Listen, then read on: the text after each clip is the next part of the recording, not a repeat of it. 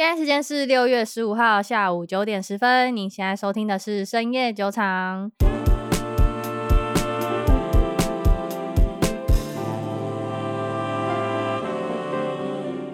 Hello，大家好，我是瑞娜。Hello，大家好，我是 Maggie。最近我们已经懒得再讲一些市场的话题了，因为反正它就一直在跌，已经跌到我觉得很无聊了。所以呢，跟 Maggie 讨论一下之后，我们决定这一集就久违的来讲解企业好了。嗯。这个专题已经很久没做了，上次是 Adobe 对不对？对，之后我们就一直在唱衰股市。对，那我们今天要介绍的公司其实比较特别，可能很多人都不知道这家公司到底在做什么，甚至是没听过。但是我要先给大家就是开启一点兴趣，这家公司是巴菲特他打破他的投资惯例而去买的 IPO 公司。嗯嗯嗯，所以大家可想而知，它会是一间多令人感到兴奋的公司。那我们就请 Maggie 来讲好了，因为这是 他个人非常热爱的公司。然后我先就是坦白一下，我自己没有对这家公司做什么研究，所以今天呢，我的立场就是站在跟大家一样懵懂无知这一边。但是我还是有买这家公司，就完全是 好跟风仔，对，跟 Maggie 的跟超好笑，就买在超高点的，但是。嗯，我相信这家公司会很厉害的。那为什么我们就先听 Maggie 来介绍一下？会想要特别分享这些公司，是因为我之前有看过一本书，然后可是因为这次下跌之后，我重新去回想一下它的内容。嗯，然后这本书是一个美国投资冠军写的，他叫做 Mark Minervini，他是美国人吗？呃，对，他是全美的投资冠军。啊，投资冠军是什么意思啊？呃，他们有个投资比赛，他是一七年跟二一年的冠军。哦，OK OK，已经进熊市了嘛？对。他曾经讲说，如果你想要拥有超额的绩效，你就要去找出领导股是谁。嗯，那领导股它的特点有两点，就是这只股票会带领整个市场走出熊市，迈向牛市。这种像神机一般的股票是要怎么找？变成是说你要去想很多，就是未来可能会发生的事情，未来的趋势，然后跟这间公司有没有特别的一个爆发点。我可以把它解释为说，未来一个大趋势，但现在只有这家公司在做的领头羊吗？嗯，可以这么想象。应该说，这只是它众多特质里面的其中一个，就有点像是二十年前的特斯拉这样，就大家都没有在做电动车，但电动车在未来是趋势。没错，没错，没错。OK，就是因为通常这个领导股它的涨幅会很大，而且会很久，所以就是一定要找出这样子的领导股。呃，第二点是，通常下一个牛市出现的领导股，通常不是上一个牛市的领导股。嗯嗯嗯。所以现在你能讲得出名字的那一些，比如说特斯拉、NVIDIA、Apple 啊，就是那些妈妈那些，都已经是上上个牛市的领导股了。嗯嗯嗯。所以通常它就是现在还不出名，你喊不出名字的那些股票。嗯嗯，嗯。那你从现在就要开始关注它，这样才有可能就是创造出超额的报酬。嗯，对。因为像你刚说的特斯拉这些，它在上一轮牛市里面也都很常被大部分的人质疑，甚至是放空。对，所以直到它出现了某一个转折点、奇异点，盈利开始变正的那个时候，对，等到那个超级亮眼的表现跟成绩出来之后，它、嗯、才会成为明星嘛。可是当它真正站上舞台，已经发光发热的时候，你已经你也错过了最大的那段涨幅，对啊，想各位当初买在两百和四百特斯拉的股民们，现在应该就是躺在那边财富自由中。对，但是但是这边还是要打一下预防针。就虽然说你要找到这些股票才能够有超额的报酬，但相对应来说，这些股票因为在前期一定是不太成熟，所以你也必须要承受超额的亏损。嗯，对对，这个还是要打一下针。OK，那我们继续。今天要讲的这个这间公司叫做 Snowflake，它目前跌到一个不要不要的。对。这家名字很漂亮的公司，对，就是看你怎么评断这家公司未来的增长点跟它的价值点在哪里。嗯、但是我会个人会愿意给他一个机会，让他待在我的那个 checklist 里面。哎、欸，等一下，插个题外话，我现在是不是买的比你还多啊？嗯，没，因为因为我我有出掉，你没出，所以你现在量可能比我还多。这是跟风仔的后果有没有？就会忘记出掉哈？没有啊，我们相信他哦，我们相信他。好，那我们来讲一下 Snowflake，它到底是做什么样？嗯。他这间公司是一个、嗯、呃，好，我先说他刚瑞娜刚说的，就是他到底就是为什么巴菲特要买它？嗯嗯嗯，巴菲特他的选股原则是不投 IPO，不投没有稳定盈利的公司，也不投科技股。对，然后这间公司呢，就成功的让他放弃了这三大选股原则。对，突破他六十四年来的 IPO，他上一个 IPO 是福特汽车。嗯嗯嗯。呃，这间公司它其实是一个云端计算服务的公司，所以它也算是科技股。嗯哼。我们看到就是它是一个计算服务公司，基本上你就是可以猜得出来它的商业模式是类似像 SaaS 那样子的公司。嗯嗯嗯。对我来说，就是 Snowflake 它的业务好了。嗯嗯嗯。基本上一间好的公司啊，它一定是特点，一定是能够解决一个行业里面的一个痛点。对，我后面简称 Snow 好了。嗯，Snow 它的优势，应该说 Snow 它的特别的地方，就是它刚好解决了这个行业里面数据库的痛点。嗯嗯嗯。因为数据库通常它需要非常大量的一个数据量，然后可是通常数据库一间公司它自己个体的一个数据库很难去支应这么庞大的数据量，嗯哼，它也没有办法同时支持很庞大的用户量，嗯，就是使用体验可能不会太好，嗯、或者是数据库之间没有办法互相兼容，嗯、然后数据没办法互相共享，嗯哼，或者是管理成本很高等等之类的问题，嗯哼，但是 Snowflake 它就能够做到解决这个问题。嗯，华尔街一开始给它 IPO 估值那么高的一个原因。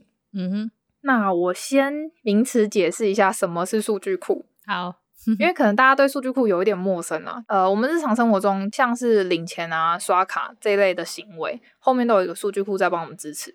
就比如说谁谁谁的户头里面有多少钱，那他这次提领了多少钱，转账去到哪一笔的每一笔的记账，嗯，这个都会写入数据库里面。数据库它主要是用在事务处理，就比如说。存款啊、取款啊这种东西，就是算是最经典的案例。嗯哼，然后它强调的是每单位时间之内可以做多少事，就是说一秒之内我可以查询多少笔数量，嗯，每秒我可以写入多少笔数据。这边你 OK 吗？我 OK。好，数据仓库跟数据库不一样的地方在于说，它比起单纯的记录之外，它多了一个步骤，就是分析数据。那它是分析什么？分析之前写入的那些数据，因为原始数据会非常的杂乱，它没有办法分类。嗯。然后也没有办法导出一个最后可能可以影响决策的一个报告。对，我突然想到，那防疫 QR code 其实是不是很适合 Snowflake 啊？嗯，它其实蛮适合。它不只要收集市民们的行踪，它还要去分析说哪一些人有可能是。你要去交叉比对，对，可以，它其实可以。很多中小型的企业，它其实要建数据库，对他们讲成本很高，而且好，就算它建了之后，它没有多余的能力去做数据分析。嗯、Snow 本身卖的服务就是这件事情，就是你把原始数据给我，但是我帮你做分析数据的动作。哦，把数据分析出来之后，交给你们公司的数据分析师或者是 CEO，让他从这大量的业务数据里面去做相关的关联分析，然后最后整理出一个结论，让你来下最后的决策。嗯嗯嗯，对。就比如说，大家都有被广告追着跑的经验吧？对啊，这些广告为什么会追着你跑？就是因为他有去追踪你的数据。对，他之前的数据显示你就是一个喜欢，呃，可能你就是一个喜欢买书的人，所以他就会不断的推播什么新的书上架了，还是什么经济类书籍排名前三名的书给你，一直一直这样广告一直追着你跑。嗯嗯嗯，了解。因为他会从你的转账记录、消费记录里面去分析这些数据后得出来的这个结果。哦，oh, 就代表说你非常符合他们潜在受众的画像。哎、欸，可是我蛮好奇一件事情，就是因为这些个人数据的部分啊，现在不是就会有一些个资法，然后像 Apple 它里面内建的 App 啊，也有在挡这个东西。所以 Snowflake 它要怎么去突破这件事情啊？还是说 Snowflake 跟这个东西是不相关的？它的客户通常是公司，嗯、所以这些公司是这些数据的拥有者。哦。Oh, 等于是说，Snowflake 不需要去管数据是怎么取得的，反正它就是你给我什么数据，我帮你分析而已。对，OK OK，好。然后这个数据仓库的这个功能，就是数据分析的这个功能，它不止广告业适用，它其他产业也都很适合。嗯，通用的，就是比如说你为什么这一季的利润会下滑，或者是你这一季的库存的周转率为什么变高了，嗯哼，或者是变低了，嗯、你就可以从数据里面去找答案。然后重点是全部给你表格，你也会看得很忙，所以它最好的是它可以整理出图表跟视觉化的分析报告来给你。哦，嗯嗯，所以它就有点像是一个分析能力超强、工作效率超高的数据管理的一个高阶的机器人，你可以这样想好了。嗯嗯嗯嗯，对。然后它甚至可以在不同的公共云端里面无缝运行。哦，因为我们刚刚有说嘛，数据库跟数据库之间很常会出现没有办法衔接的状态。嗯哼。然后他用他的技术去克服这件事情，嗯嗯，而且他是把所有的数据都留在云端上面，所以他不需要把数据下载到一个硬体设备里面，也不用安装一个软体，所以对于中小企业或者是大型企业来讲，它都非常友善，因为它就不需要整个系统的维护管理跟升级，嗯嗯嗯嗯嗯，嗯就是这整个全部都是由 Snow 他去负责，就省了非常多的成本。等于是说，Snowflake 它的服务其实是比较对中小企业友善的，对吧？对，它对中小企业友善，可是它目前的客户真的都还是大公司居多，嗯、因为通常大公司的数据库才会真的多到需要用到这样的一些系统的软体去分析，因为很多中小企业都还是习惯用人工分析啦。哦，了解。可是我听到这边就大概能够理解说，为什么它在未来会是一个很有帮助的工具，诶，因为就像你刚刚说的，很多中小企业因为经费的关系，所以他们不得已只能用人力去分析嘛。嗯、可是 Snowflake 它这样子价格相对来说亲民的服务下来之后，其实中小企业可以更胜加这件事情，然后去下更好的决策，也就可以让这些企业能够朝就是更高的盈利发展。嗯，没错，对，我觉得它反而是一个就是快速成成本、CP 值很高的东西，就有点像亚马逊现在的 AWS 也是在帮中小企业。呃，他想帮中小企业，但是其实 AWS 他现在真的对于中小企业来讲，他还是太高不可攀了。Yeah，I know，真的。对，好，那这个就是题外话，我们下次有空再来讲好了，因为我真的对 AWS 有点感冒。哦，要讲 AWS 真的要讲非常久。对，我们就先断在这边。好，我们继续 Snowflake。嗯、好。那以上刚刚那些没听懂没有关系，嗯，因为我觉得八爷爷可能也没有完全参透，就是刚刚上面的一些数据库啊、数据仓库、数据湖什么之类的东西。对，我们都知道八爷爷最重要的还是看他的财报。没错，所以我接下来要讲的是，只要是 SaaS 这个商业模式里面非常非常重要的一个财务指标——现金流。啊，一个一个是现金流，没错。但是其实我今天要讲的这个东西叫做 NRR，叫做 Net Revenue Retention Rate。请说中文，谢谢。叫做净收入留存率。嗯，它顾名思义就是有多少客户留下来的，就代表说公司从旧有的客户身上年复一年可以获得多少收入的倍数，然后也代表说客户对公司产品的认可度有多高。这个数据对于所有 SaaS 的商业模式的公司来讲非常非常重要。对，真的很重要。那我来解释一下说为什么很重要好了，因为我们大家都知道 SaaS 模型它就是有点像收会费的概念嘛，所以它好不容易花了大量的行销费用去。打广告，让这些新的客户相信他，愿意使用，留在他的等于说他的生态圈里面。他就是必须要让他一直去花钱，一直去消费，嗯，这才是一个成功的商业模式。嗯、不然的话，其实大家都知道嘛，SaaS 模式一个月收的会费其实是很少的，嗯，所以如果他收进来，然后这个人用一两三个月就走了，那这家公司根本就赚不到钱。所以它的留存率是非常非常重要的。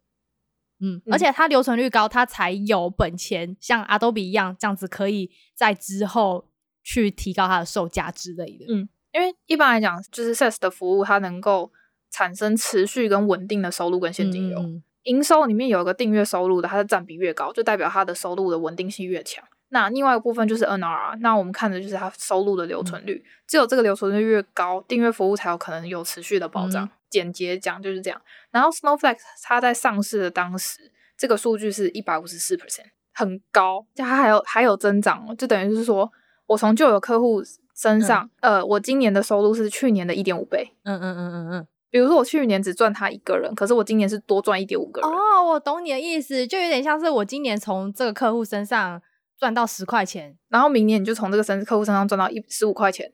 哦，所以就等于说这个客户。不仅愿意使用他们家的商品，还愿意花更多钱去加码吗？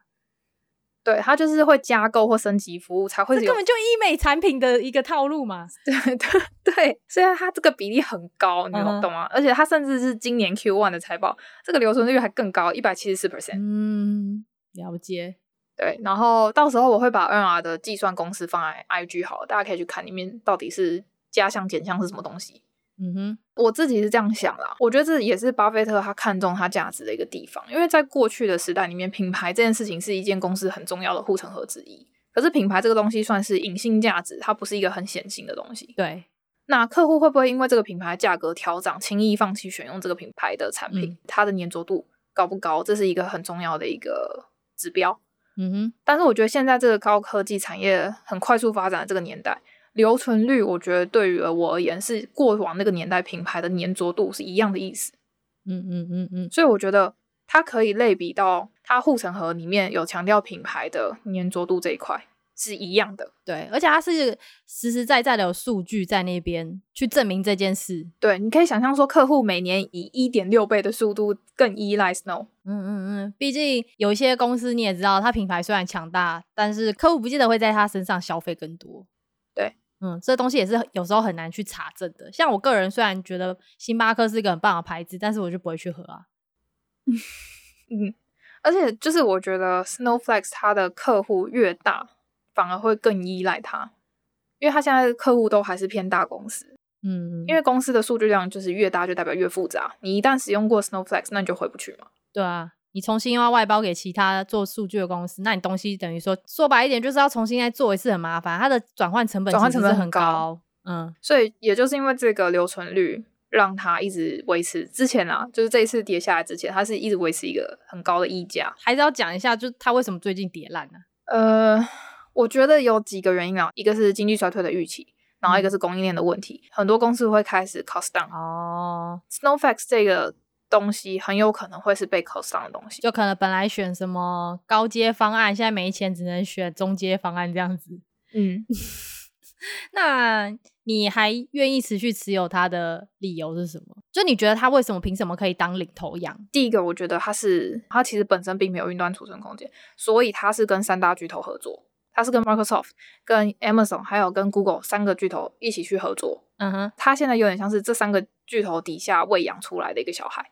哦，了解。其实这个关系有点像是既合作，但是又竞争，但目前其实算是合作，竞争关系还不强大，因为这三个巨头目前还没有做到。数据仓库这一块，那么像 Snowflake 这么的明确了哦，而且其实可能他们未来不一定会做，对，嗯，因为其实这三大巨头已经做了非常多的东西，他不可能每一项都吃到精，对啊。那 Snowflake 它的选择就是还要把这一块数据仓库做到很精，他感觉有点像是把这三大巨头没有什么时间去做，但是好像又可以做的东西全部抓出来一起做，嗯。然后重点是他们家公司的创始人的技术这一方面是。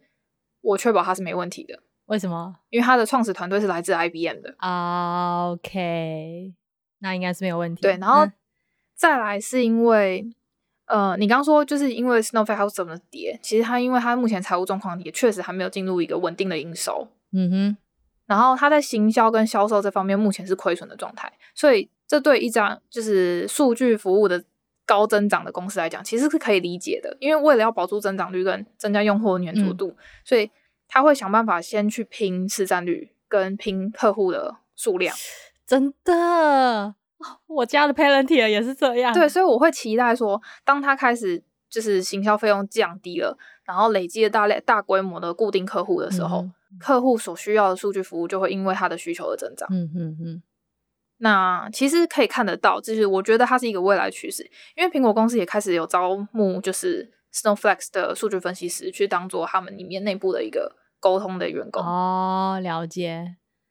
嗯，然后再来是有一份 IDC 的报告，到二零二五年全球数据的量会达到一百七十五 ZB，一 ZB 是等于一兆 GB，完全相信这件事情。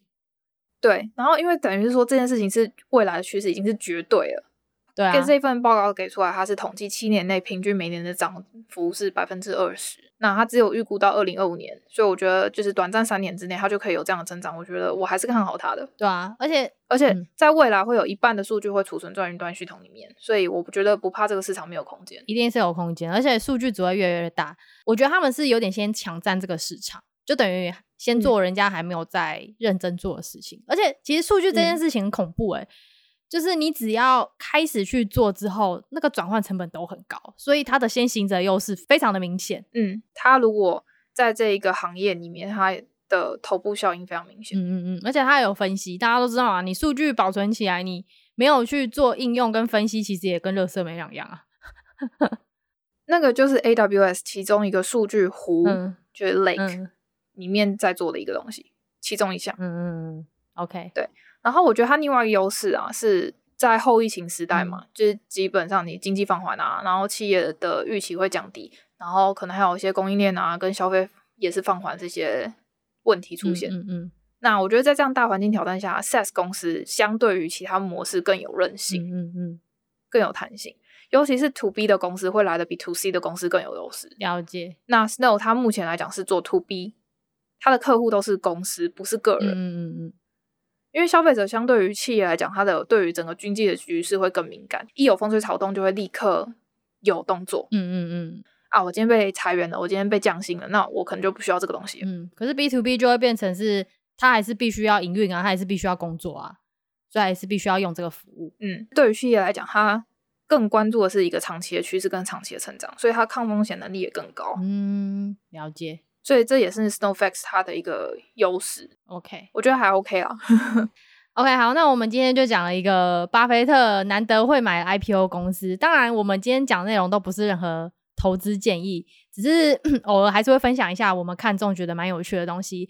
还是要警告大家哦，不要我们讲了什么就进去买。如果你要买的话，就是自己要去斟酌一下它的涨跌幅的幅度，因为就像我们讲的，它现在是一家刚 IPO 的公司，大概是前两年吧才 IPO，嗯，所以它在熊市里面一定也是会跌很惨的。那如果你想要投资的话，自己要做好，就是它会有超额损失的一个准备。OK，嗯。好，那我们今天的节目就到这边。如果喜欢我们的频道的话，记得在 Apple Podcast 给我们五星的好评，并不要忘记订阅我们的频道。那提醒大家一下，我们最近在 YouTube 上面也有开频道，所以各位如果你是比较习惯用 YouTube 的听众的话，也可以在上面收听。那如果有任何问题，也可以直接在下方留言给我们。另外，各位也可以追踪我们的 IG 账号，因为上面会有很多跟我们节目相关的补充图文在上面。